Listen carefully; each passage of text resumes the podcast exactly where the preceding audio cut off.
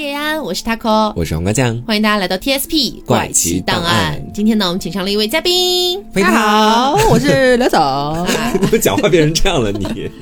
然后今天请上刘总，其实有原因的啊。嗯首先呢，是因为我们今天要讲的这个案件，是我一度就是成为我的噩梦的一个案件，梦魇的案件嗯大家看到标题也知道了，重庆红衣男孩嘛。嗯，我觉得应该没几个人不知道这个案件。我其实是真的是在做这个资料的时候，才是第一次看到他。我不相信，我真的是这样子的。刘呢？刘应该很早就知道了吧？我蛮早就知道了，他是蛮早就知道的。我以前可能不太去搜那些悬疑案件，吓自己。我是不是不是，我当时也不是故意要去搜他来吓自己啊，嗯就是当时确实很火啊，这个案件，可能因为年龄问题吧，你太小。哎呦哎呦呦呦呦！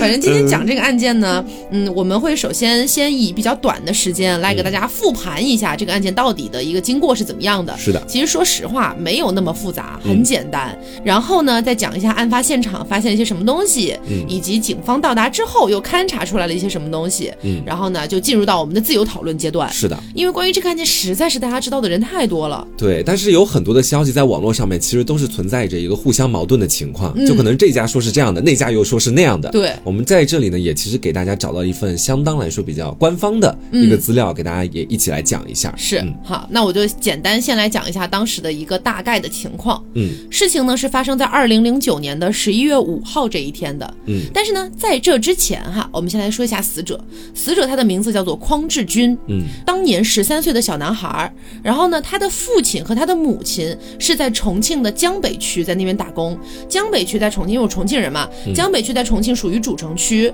啊，就是等于说可能相对来说比较繁华一点啊嗯那样子的一个地方。然后呢，这个匡志军呢，他是在他们的乡镇里面的中学读书。啊，所以相对来说，跟他父母之间的距离还是比较远的。嗯那么呢，匡志军每一周的周末都会找一个时间去找他的爸妈，拿到一笔这个生活费。嗯啊，但突然有一个周末呢，他就给他爸爸打电话说：“爸，下周末我就不去找你拿钱了，我要回一趟老家。啊啊，就这么说。然后呢，就嗯，行吧，那就挂了。回他们农村老家。对，回嗯农村老家。那其实呢，匡志军在此之前也不是没有回去过的，还是偶尔会回去一趟这样子的。那他父亲呢就觉得也不是什么大事儿。嗯结果呢，到了下一个周末了，他父亲想，不对呀，还是应该给孩子送钱呀，不然他下个月用什么零花，对吧？但嗯不行啊。于是呢，就想要联系儿子。刚好啊，无巧不成书，在这个时候，他父亲的手机坏掉了。啊打不通电话。那同时呢，学校联系不到他父亲，他父亲联系不到自己儿子，嗯就这么一个情况。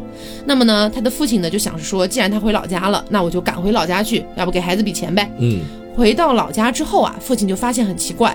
当下呢，就发现这个老家的大门和侧门是紧锁的，而且呢，据一些说法啊，说是从内锁起来的，就是从啊外边打不开。自己锁的可能就是对匡志军。啊，那么这个时候呢，他父亲就想，那怎么办呢？于是呢，就看到了自家的后门，嗯他们家的后门相对来说比较的隐蔽，平时可能不会有太多人经过。嗯那同时呢，还需要翻过一个小水沟什么的才能到达。啊于是呢，他父亲就想，那去看看后门开没开。没想到后门还真是打开的。嗯平时他们家的后门都是用什么大木块啊、什么钢钢筋啊、筋条啊哎，给捆起来就呃就就说拴起来的这样子的。结果他父亲到达的时候，发现那个后门已经是个打开的状态了，嗯于是就从后门进入了自己的老家，然后发现孩子吊死在了堂屋的房梁上。真的那个场面，我觉得应该是非常多人知道这个案件的都印象特别深刻的。嗯我在这里跟大家讲一下啊，说说这个匡继律，他刚到这个匡纪正律就是匡志军他父亲啊，对。他刚到这个正厅的时候，就看到自己孩子了嘛。他孩子其实不是一个正常的着装，他穿着一个大红色的裙子，而且全身上下都被扎扎实实的捆着，不是捆着坐在地上，是捆着，两手被捆起来吊在房梁上面。嗯，而且呢，两个脚也被捆起来了，脚下面还有一个秤砣。嗯啊，整个看起来就非常的吊诡那个画面。而且呢，在这个尸体旁边还有一个椅子被推翻在地，长椅被推翻在地，还有现场的一些东西，包括是半截蜡烛、打火机，还有一个 VCD 机。VCD 机里装的呢，基本上都是《圣斗士星矢》的这个动画片儿，而且呢，还有一根铁链。这个时候，他孩子已经确认死亡了。嗯。到这个时候，这匡纪律肯定是吓得不行啊，马上选择报警，赶快叫警察过来调查一下到底是怎么回事儿。那在当天晚上，这个警察就到这边来了，包括呢随行的还有一些法医，他们先把这个儿子呢从房梁上面放下来了。把他的红裙子一脱掉，发现里面竟然还穿了一件。穿的这一件是一个连体的黑色泳衣，嗯，据后面的一些传闻说呢，这个黑色的游泳衣还有那个大红裙子，基本上都是属于这个儿子的堂姐的，嗯。啊，其实这个也不是坊间流传了，我记得在一个就是那种新闻采访吧，可以确定这是他父亲自己说的。啊。然后呢，这个现场警察继续开始调查，嗯。发现这个泳衣在胸部和腹部的这个中间有多个那种滴蜡留下的痕迹，嗯，啊，然后呢，在胸部内还有两团黑色绒布所折叠出来的假乳在其中，就相当于这个儿子给自己塞了两块布，假装是自己的乳房。是、嗯这个就是现场勘查的所有情况了。那可是我在网上看到，因为其实这个故事流传了太多版本了，是就是现场有很多有的没的的东西都是传出来。我还看到有说说他外面不是穿了一件大红色的裙子嘛，嗯裙子上还别了个白花儿，啊然后还说人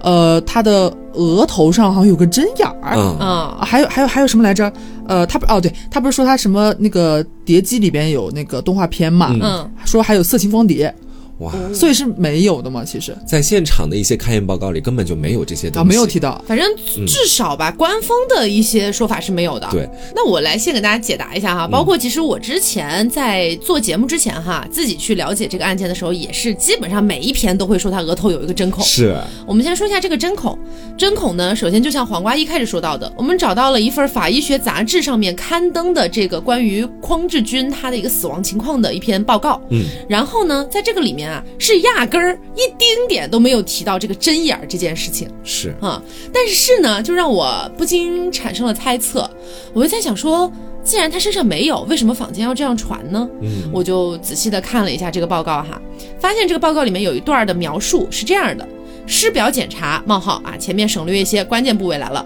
额部局部见轻度擦挫伤，界限不明显。完了之后，隔了一句，下一句哈，另起一行：双侧睑结膜见针尖样点状出血。就把额头和那个针尖给他一下读串了，可能是我是这样怀疑的。是因为我你前面一句提刚好提了额头，后面一句又在提针尖样点状出血，对。我就觉得他们可能把这两样东西给合起来了。嗯，然后这个为什么能够传播开来哈？其实我觉得说真的是网络上谣言太多了，朋友们。嗯，因为这起案件有不少人，不管是从科学的角度还是从玄学的角度，都有给出解答。这个针眼啊，我跟你说是玄学角度里面必不可少的一个东西。嗯，我先来跟大家讲一下网络上流传最广的这个玄学说法到底是怎么样的哈。他说的是呢，是有一个幕后黑手想要去把这个死者的魂魄啊给他拿过来，或者说给他封印起来，嗯，为自己所用。那么他该如何去取这个死者的魂魄呢？这个就要讲到一些很玄学的东西了。其实说的呢，就是穿红衣是为了把他的魂锁住，然后呢，额头上点一个针尖，往里面扎一下，是那个分魂针，是可以把他这个魂魄开始分开，然后进而呢能够给自己所用。到后面又说这种红衣小鬼是最厉害的小鬼，而且呢说这个匡志军死的那一天刚好是他十三岁的生日之后的第十三天，这阴气特别好，能够为他们所用。用，说真的，那个十三岁的零十三天就是是一个假的，对这个，首先呢，我们在网上去看了，几乎是能查到的所有资料吧。嗯首先啊，没有任何官方公布过这个孩子的生辰年月，你知道吧？首先没有公布过，唯一已知的是他应该是九六年生的，这是唯一已知的。那么呢，在网上既然没有官方公布过他的生日的情况下，大家是怎么推测出来，就是说他刚好是十三岁生日之后的第十三天呢？嗯，我就去看了一下啊，在网上呢，我还是在一个台湾的一个就是关于这方面做这种节目的里面看到的哈，嗯就是那种电视台，而且还是电视台做的节目，是台湾非常吊诡。里面呢给到一张截图，这个截图呢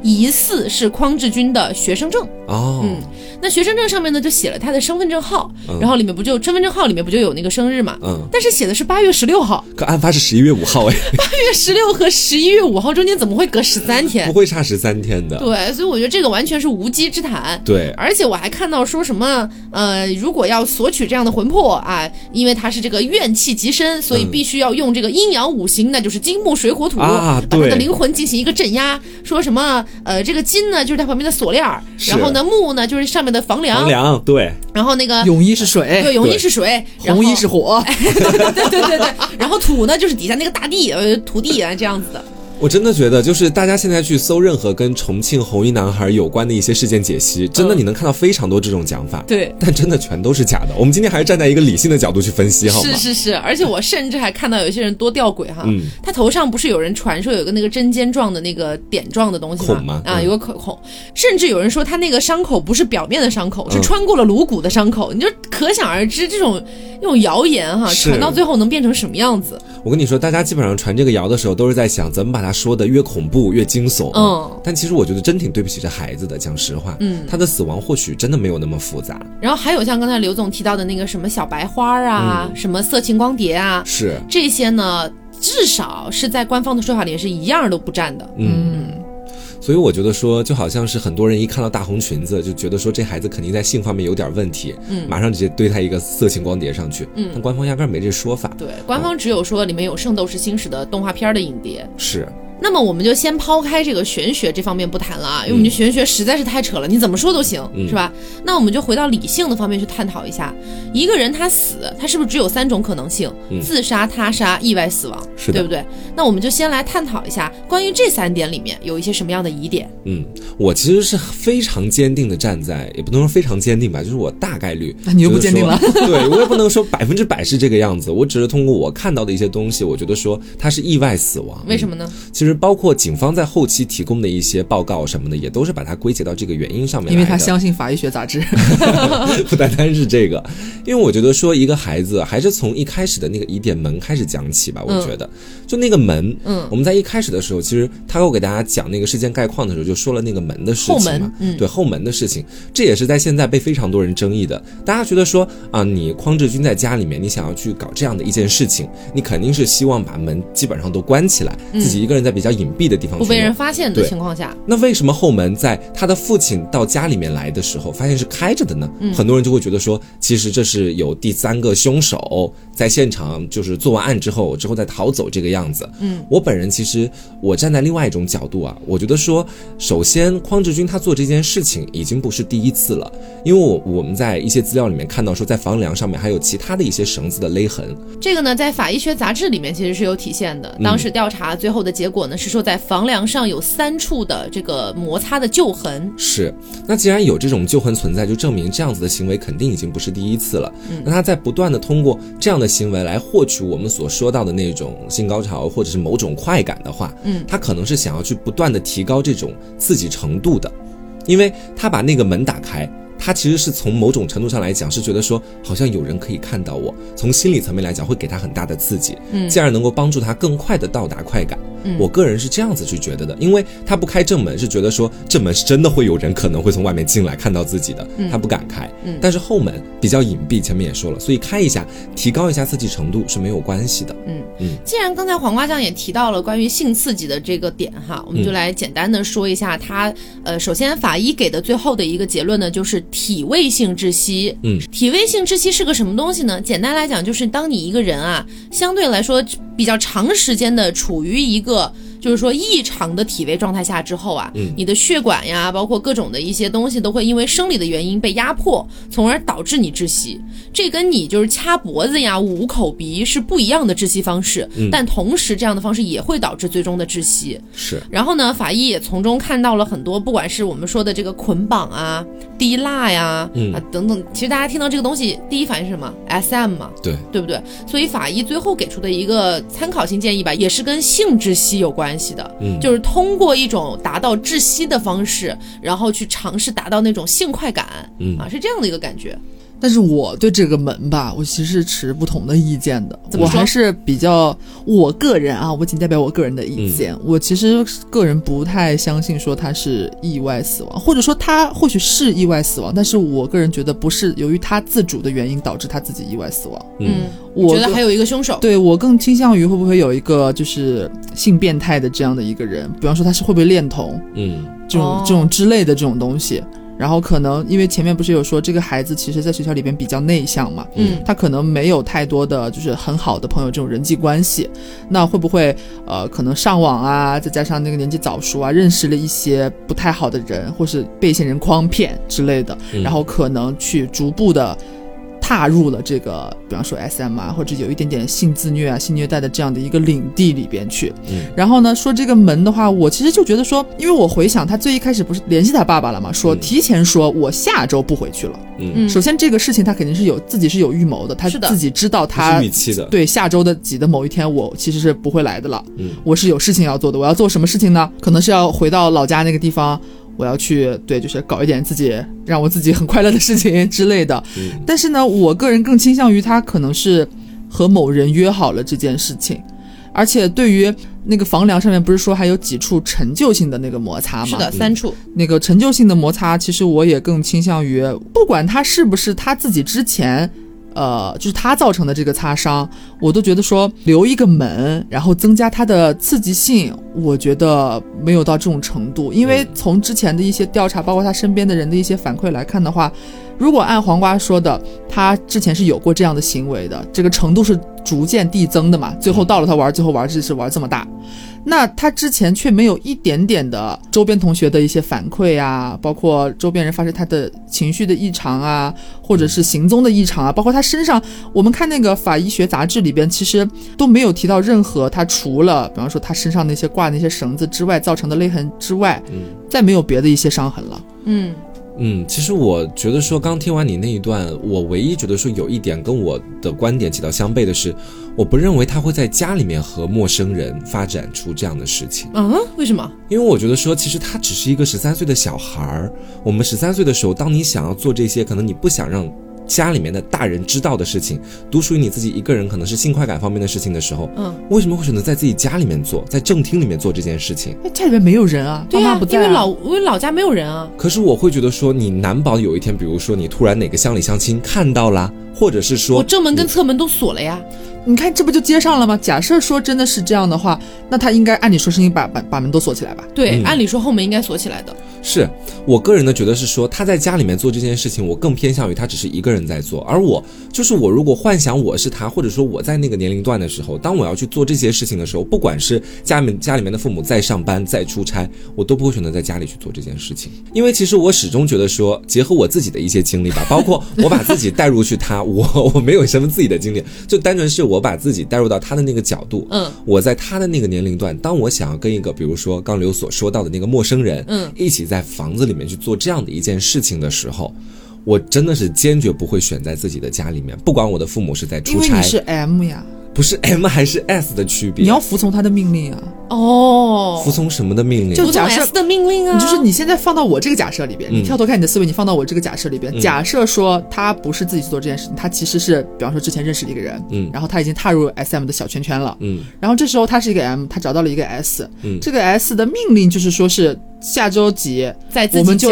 去你家嗯啊做这件事情，那你自己愿不愿意？我自己愿不愿意选在我自己家？你的意见不重要了，你是要服从于他的。我如果是从你这个角度来说，你去提出这样的一种畅想，我觉得它确实可行啊，嗯这一点。但是十三岁的少年儿童去开始真的跟一个我们所谓的 S 主去缔结一段主奴关系，同时选择在自己家里面，可能还要提防一下乡里乡亲，或者是那些在外面打工的爸爸妈妈，我始终觉得他不会敢去做这样的事哎，情。我觉得哈，这个地方我要开一下麦哈。嗯首先，我在场的只有我跟这个男孩是完全同龄的，嗯我是九六年的，他也是九六年的。嗯然后我去回忆我十二三岁那个时候，我周边的，尤其是男孩子，嗯早熟的不得了。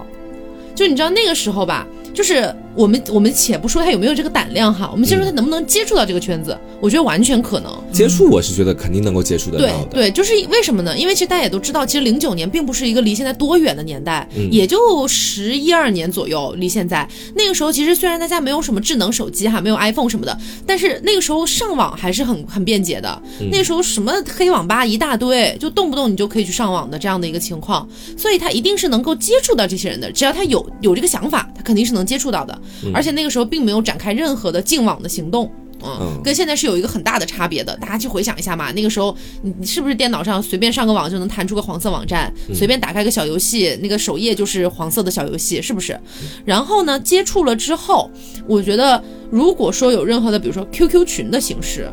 嗯他认识了其中的某一个人，且他们可能离得并不远，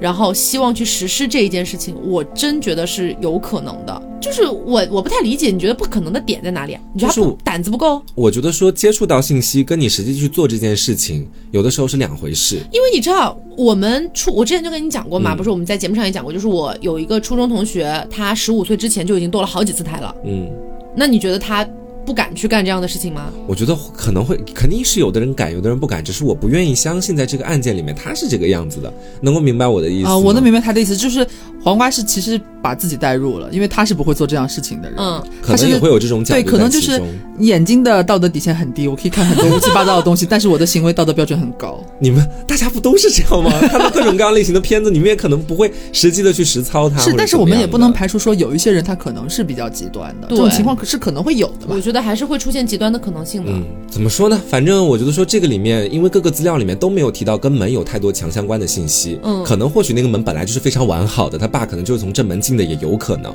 嗯。因为这个其实在任何官方材料里没有一些细致的表述，嗯，但是只能说我们两方面可能都能够成立，我觉得说是，嗯，一方面我说的是他想要去刺激感，打开后门，也是有可能。你们那方面说的是他可能会有一个潜在的 S M 的性伴侣，也有可能。嗯。嗯那接着，其实我们走到第二个疑点啊，第二个疑点也是很多人印象特别深刻的，就是她的那一身大红裙子，啊，还有她的裙子下面的游泳衣。嗯因为其实我在看到一些资料里面有讲，警察他们是先对这个匡志军他身边的一些朋友，包括街坊邻居进行了这样的一个调查，大家给出的基本上都是说他是一个很内向的孩子，平常很害羞，不太爱说话。嗯，然后呢，警察后来又跟他的爸爸进行一番调查嘛，嗯他爸爸就说，在这个匡志军死亡不久之前，他就曾经看到过匡志军穿的是堂姐的衣服，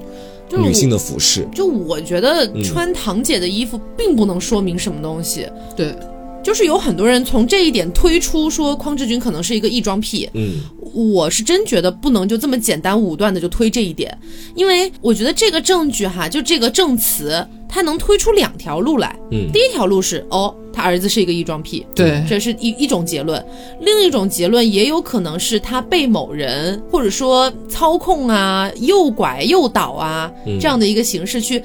比如说跟他讲说，嗯，今天你的第一个任务就是换上你身边的一个女性的衣服，嗯然后再下次一个任务又是什么？说不定下次的任务他爸爸没有注意到，嗯，再下次的任务，然后可能就是这个掉到房梁上。是。嗯，因为本身异装癖就单说异装癖这件事情和他的死因并没有直接的关系，嗯，造成他死亡的是其实是跟绳子有关，造成他体位性窒息这件事情。是，其实如果哈，我发现我们现在是走的两条完全不同的逻辑思维的道路。嗯你们走的是你们觉得说可能是真的跟 S M 圈有非常大的关系，嗯所以可能他所展现出来的种种异常行为都是跟主 S 的命令有所关系。嗯那因为我是站在哪个角度呢？我是站在觉得说这是他自己的一个意外死亡的这个角度。嗯所以我会觉得说他可能是真的是一个异装癖。因为我们都知道，异装癖在前面的节目里好像有跟大家讲过，嗯它其实是恋物癖的一种。说到底就是通过啊这种恋物癖来达到某种生理上的快感。那他可能也只是在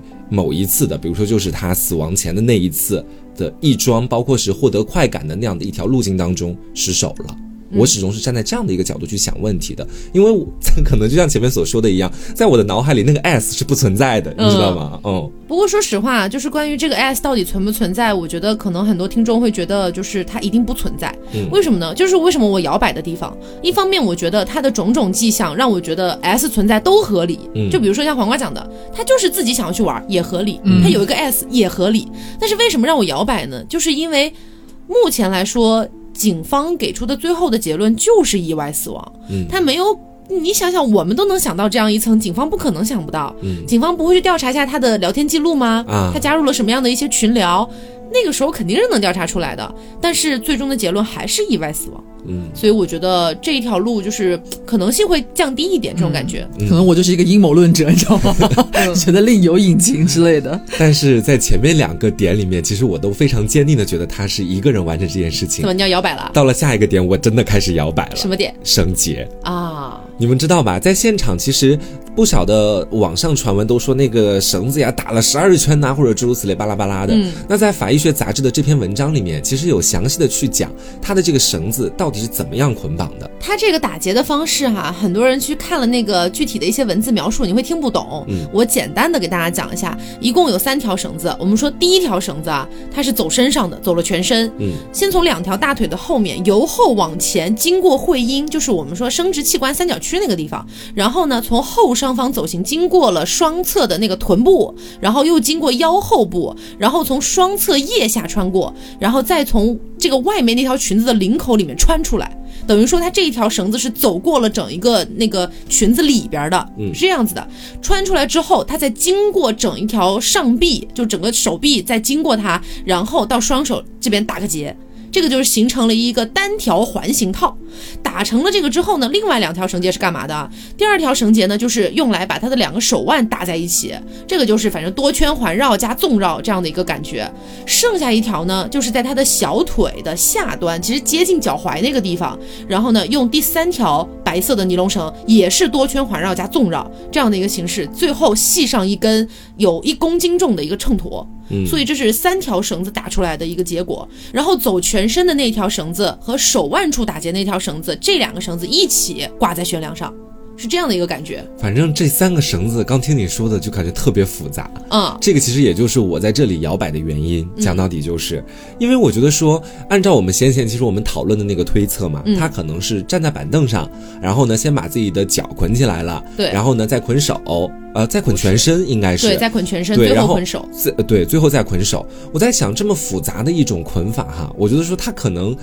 有点佐证你们前面所说的，可能是在某一个圈子里面，或者是有另一个人，嗯他去沾染到了与此相关的一些习气啊，或者相关的知识啊，在其中，嗯所以最后才能捆得出来。像他一个人天天在家里面研究这些东西，我觉得也不太可能。对啊，前面不是说他住校吗？对，嗯他如果说有这个闲工夫去练习这个打法的话，嗯很难做到不被人一丝丝察觉吧。哦，那我其实更偏向于，比方说他在现场会有另一个人在现场教他打结，或者另一个人直接帮他打结，很有可能，因因为像这个复杂的程度，他必然是，如果真的是他自己做这件事情的话，他必然是要练习的吧？嗯，他不可能一次 干嘛在做之前啊，旁边放个手机，然后现场看视频，然后教他一一样一样这样这样打。这我觉得其实不不太现实，他必然是很早之前就已经决定好了做这件事情。如果他自己的话，嗯。对，所以这个有点相悖。但是这样的话，又出现了一个新的问题。这个新的问题其实跟他最终的死亡有关系。他最终的死亡其实是体位性窒息，包括现场还有一个已经被打翻了的、打倒在地的那个板凳。嗯，如果现场有人在给他进行这番捆绑的话，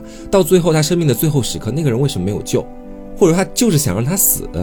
嗯，我有一个大胆的猜测，嗯就是如果说这个人，嗯，我只我也只是随便猜的啊，嗯，就如果说这个人他是来帮他打完了这个绳结，然后就离开了现场的，为什么？这个这个有什么理由在其中吗？我主要是觉得说，就是只是他想离开就离开就是可能离开了这样子。啊，哎呀，因为这个没有具体动机，所以对想我不清动其实不太会机信服。嗯嗯，就我觉得说，如果前面所讲到的，他可能在学校里面，或者说跟同学在一起的时候，他都没办法练习这个。那他现在打的这么好，确实前面讲的也有道理，就是别人给他打的，因为他也是个。住校生啊，对啊住在学校宿舍里怎么练这个东西啊但？是你这么说嘛，假设说也不是我前面说的有人在旁边指导他、教他，嗯或者是有人在旁边帮他打，如果是在远程操作这个事情呢？就他做一个，他就比方说，其实是通过电话或者是怎么样的一个形式，然后现然后教他这个人不需要到达现场，或者是怎么怎么样，然后让他去搞这个东西。那这样，假如说他发生什么意外的话，这个人或许也不知道，嗯，或者也也无远程能为力操作之类的。但是这么说的话，好像和那个门又有点相悖哈。对呀、那个门又是为什么会这被 打好复杂这个案件。嗯，不过这一点呢，我也看到了网上，不管是国内还是国外，因为这个案件太出名了嘛，嗯有很多的一些呃视频的 UP 主都自己去尝试了这个绳结的打法。嗯，但是我这里必须要跟大家讲，就是这个绳结哈，你们你们自己就不要去试了，已经有人试过了，是确实能打出来的。嗯啊，就自己就别试了啊，万一出点什么意外啊，就是。呃，确实能打出来，而且很多视频的 UP 主他们是第一次打就能打成功，虽然可能打的不是那么完美吧，但是也是能相对来说比较完整的打出来的。所以自己一个人，并且他本身也是十三岁了嘛，也不是嗯特别小的小孩儿，身高也有一米六三了，嗯，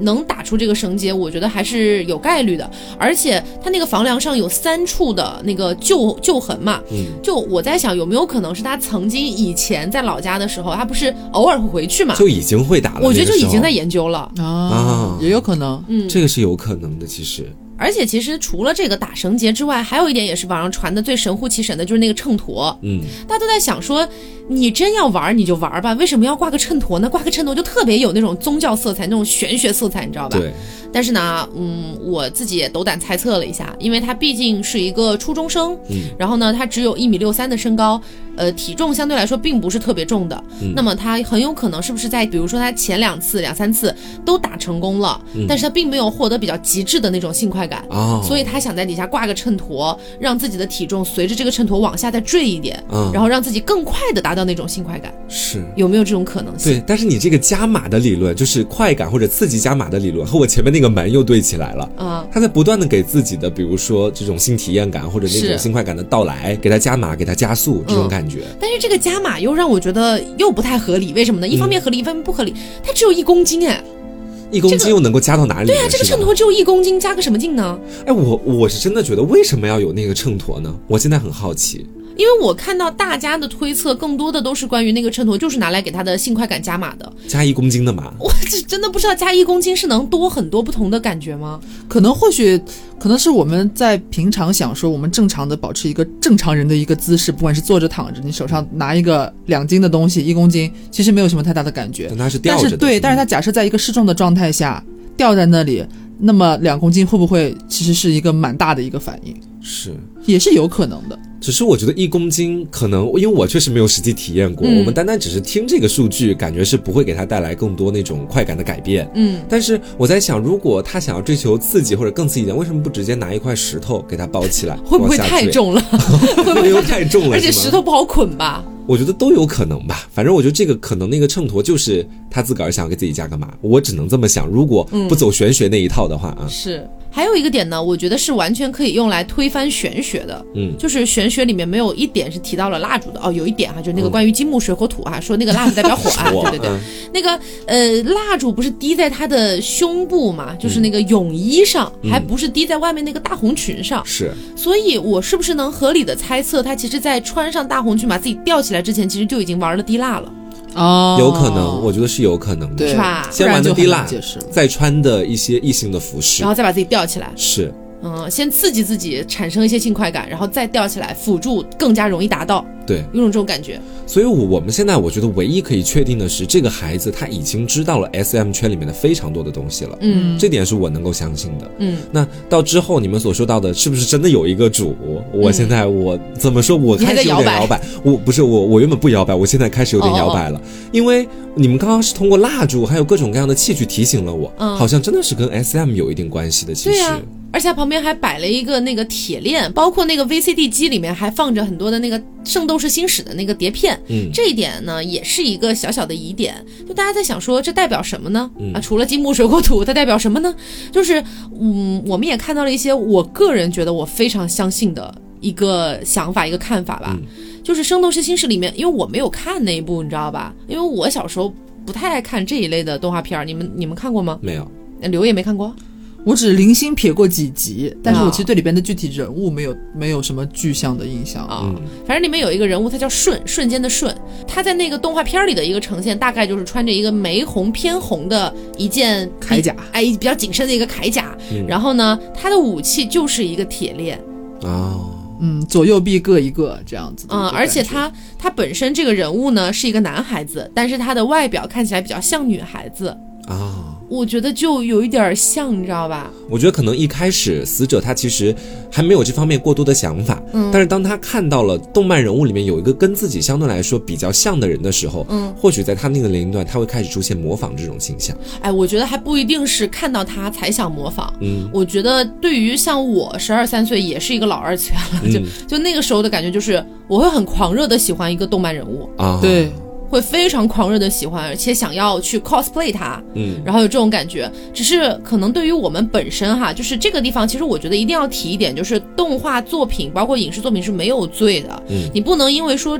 假如说这个孩子真的是模仿了《圣斗士星矢》里面的这样的一个角色，你就说是动《圣斗士星矢》的错，不能这么说。因为比如说像我去看到一个动画片儿，不管他是怎么样的装扮之类的，我都是想说尽量去靠近他的那个装扮，去、去装扮成他的样子，去拍些照片啊什么的。但是假如说这个孩子本身心里就存在一些嗯可能类似的问题呀、嗯或者说他本身就已经接触到了 SM 圈，然后受到了一些不好的一些性教育吧，打引号的性教育。他会把他们结合起来。对，我觉得才会跟他喜欢的这个动漫人物去做一个结合。而且呢，我觉得有一些拍视频的人是真的很大胆。嗯，我看到有一个拍视频的人，他是去到了，就是案发地点吗？对，案发地点就那个老家、哦那个老屋，他想要去看一看是什么感觉，然后。确实也给我做节目提供了一些思路吧，但我觉得他这这真的是太大胆了。嗯，他呢是说那个地方已经是比较荒凉的一个地方了，然后可能因为出了这个事儿嘛，呃，他们家人也不在老家住了，所以那个房子呢已经是有一点点嗯破败的感觉了，嗯甚至是连房顶都感觉缺了几块那种感觉。然后他进去的时候，房梁还在上面，嗯然后他看到那个房梁，据他自己估计应该是有两米多高，哦，嗯，然后这个拍视频的人他自己呢就有一米六几，就是一个男性嘛，他一米六几，他就觉得说以他的身高要踩上一个凳子去完成这一系列的操作，他觉得相对来说有点难，因为那个房梁它就有点高了。而且房梁上好像还得打一些绳子吧？其实，对对对，这个确实是也是一个疑点所在了。嗯其实，其实这样子去讲，我突然好像有一点点茅塞顿开的感觉。怎么说也不是那种程度上的茅塞顿开，只是好像突然觉得另外一种想法更可行一点。嗯，因为我原本一直都觉得是说，我们的这位死者他是打好了绳结，然后在上面开始正在想要体会这种性快感的时候，一不小心把凳子踢翻了，嗯进而导致了他的死亡。嗯，但是你刚刚去说到说，现在有人去走到案发地点，想要重现他那个行为有一点难度。我在想，会不会是他在打结的时候不小心，因为他的两个脚嘛，按照我们所想的，两个脚是都绑起来了之后再上的凳子，对，他身体已经受限制了。那在给上面的东西进行绑的时候，可能是在最后一步，一不小心把凳子一不小心踢翻了，然后就是因为这样一种奇异的姿势，然后他解不开。对，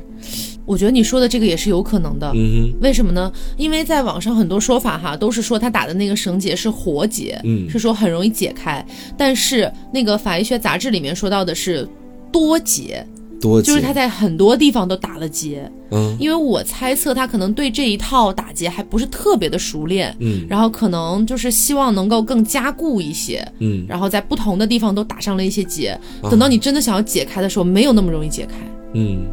有点这种感觉吧？是，哦，那这么说其实也说得通，可能就是一个意外，因为本身像如果这么说的话，他可能还没有来得及，就是以一个他设想当中的正常流程对。对，去完成这样一系列的动作，嗯。然后一失足就可能已经对就失足就掉在那儿了，对，掉那之后又挣脱不开，因为多结对，就怎么只能那么挂着。又联系不上别人，对，对，我觉得这能和前面那个，因为尸检报告里边有专门提到经斑这一回事，嗯就是如果是这种情况的话，那他的经斑就可以解释了。比方说，已经凳子踢掉了，人已经挂在那上面，他如何去进行一个自卫啊，或者说是怎么样的一种情形？这个经斑就只能解释于说，他可能比方说在悬挂蛮久时间之后，他逐渐这个体力消耗啊，其实已经逐渐走向了怎么说呢？死就是衰竭。对，人在这种体位性窒息的环节当中，以他这样的一个姿势。保持悬挂几十分钟甚至上百分钟之后，嗯在快要死亡的时候，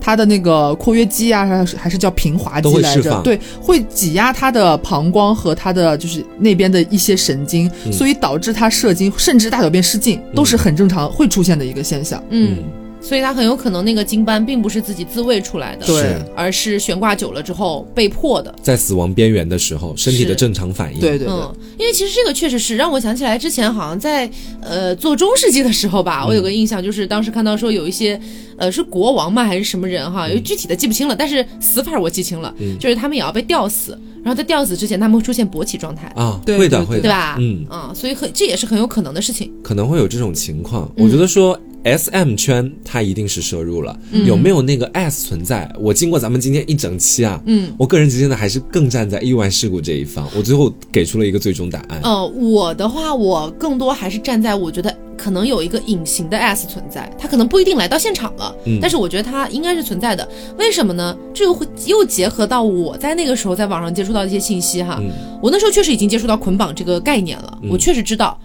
但是我们那个时候接触的绝大多数人知道的都是龟甲妇。啊，就是经常在那种小电影里面出现的，嗯就是会把整个乳房勒出痕迹的那样的一个打捆的方式。嗯但这个方式其实相对来说没有那么容易打那种结的，一般来讲是要人为辅助的。嗯，那如果说有个隐形的 S，希望他把自己捆起来的话，应该会给他就是挑选一个比较容易实现的一种一种打结的方式。嗯，而一个小孩子吧，十三岁，就是我觉得他再怎么样知道绳结，包括什么绳艺呀、之类的东西，就你还是不太愿意相信他真的会这么对待自己。我是觉得他理论上能不能就是自己想到去打这样的一个结出来，有点偏，其实对对对，有点偏，我这种感觉。但是在房梁上面其实也有其他的痕迹，足以证明他这样子已经不是第一次了。练习过对，但是就是我们两边讲的话，其实这个旧陈旧的痕迹怎么样都说得通。嗯你那边说得通，我这边也说得通。是，因为我因为我还想到一点，说我们真的是以普通人就稍微早熟一点的孩子来说，他能接触到的和性或者是不太好的性习惯，嗯或者会对他身体造成一些损害的一些性习惯、性行为的这个层面，他到底能深到什么程度？十三岁小孩真的深到那种程度吗？且他平时是一个很内向的人，他也不找人交流，那么他和谁交流呢？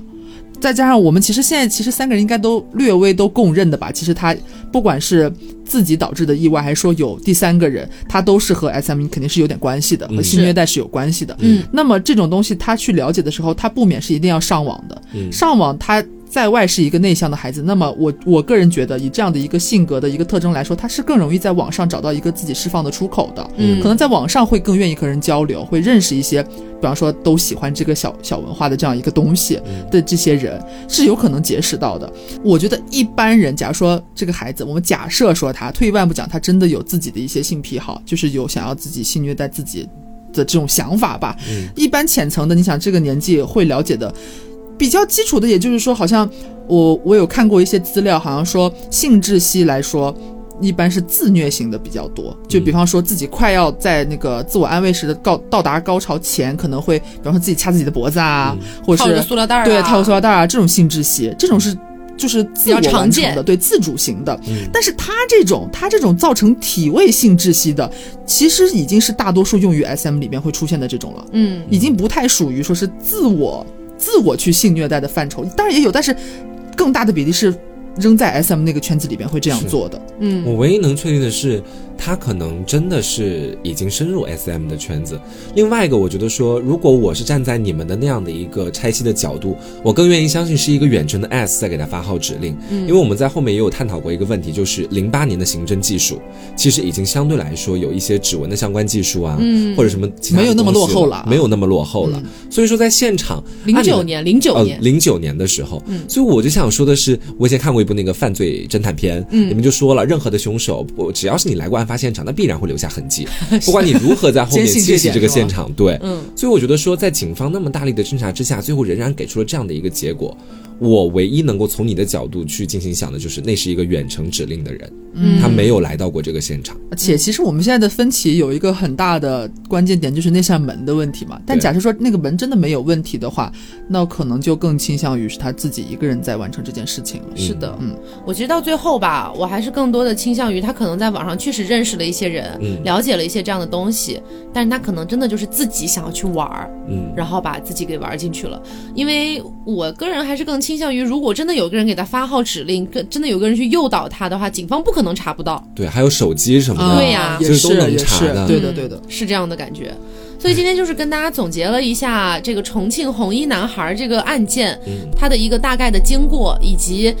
这么多年以来在网上流传出的各种各样的，不管是谣言也好，还是号称自己是真相的也好啊，等等的太多的一些说法了。其实我说真的，说到这里我是有点生气的，尤其是后面看了那一篇杂志的文章之后。嗯，法医学杂志，对，我觉得真的有太多的人好像为了满足大众的一种猎奇的那种眼光，嗯而去刻意的把一个通过这样的一种方式死亡的男孩，硬生生给他加了很多其他的情节进去对，就是为了满足听众的那种猎奇的欲望。比如是说现场发现了色情影碟啦，嗯，然后还有其他的一些各种各样的因素啦，玄幻色彩，对小白花，哎呦这些我，觉得真挺对不起这个男孩儿的。甚至还有好多人在网上说什么说啊，我就是茅山的道士，嗯按照这样的做法的话，他现在肯定被关在一个小木盒里面，怎么怎么样，就好多好多这种说法。然后我个人都是觉得这种说法。我们退一万步说哈，退一万步说，假如说他这个事儿真的跟玄学有关系，也轮不到你在网上在这里叭叭的讲，对，对不对？所以就是我个人感觉，我是不太相信所谓的这些玄学的这种可能性了。因为其实结合他现场发现的那么多东西来说，更大的概率还是跟 SM 相关的。对，就是我们前面推测出来的，嗯我觉得会有一条是正确的，可能是这个样子。嗯对，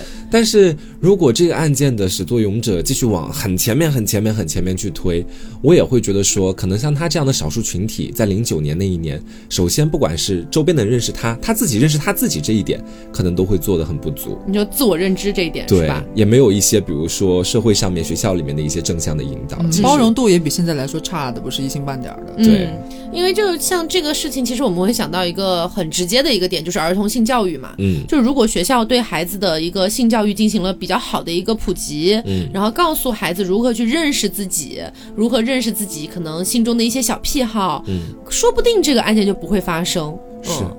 虽然可能这只是一个空谈了，你别说那个时候了，到现在也没什么性教育，嗯 然后你更别说还要提到异装癖啊，我觉得这还是一个太长太长的路了。啊且他的爸妈也不根本不在身边啊，嗯，对不对他算是一个半留守的一个孩子。是你说可怜，我觉得他真挺可怜的。他能够感觉得到自己和身边的同学有很多的不一样，我觉得，嗯在他成长的过程当中，但他可能处在那样的一个环境或者那样的一个时代语境之下，他是没有办法发出太多声音的。我觉得，，其实包括他身边的那些同学啊什么的，包括什么邻村的大妈呀，非常喜欢干的一件事情就是添油加醋啦。嗯，你像什么网上还有流传说邻村的大妈在案发那几天看到过一个高高的啊黑色的男人，啊三四十岁的男人，哎在他家旁边徘徊对什么的。你说如果真有这样的事儿，警方会查不到吗？嗯然后还有什么？他的同学说他临死那几天，呃，每天都很爱自己在窗边看书，看什么书呀？看《聊斋》嗯你说这不就？这不就是对硬扯？哎呀，反正我觉得这事儿吧，就大家听完了这一期之后，咱们就把它看作是一个比较科学的案件就好了、嗯啊。小悲剧。对，就像就像比如说我以前我老觉得这个案件特别可怕，不敢看。但你真的去了解了清楚之后，你就会发现它其实跟玄学可能没有什么关系。就是一出悲剧而已。嗯，是的。那今天的节目就是这样啦。希望有一天我们国家真的可以做到比较好的性教育，儿童的性教育，然后可以避免这样的一个嗯惨剧发生吧？对对对，避免这样的惨剧再次发生吧。嗯，让每个孩子都能够正确的认识自己。是的。嗯那我们今天节目就到这里，我是 Taco，我是王麻酱我是小刘，那我们下周再见，拜拜拜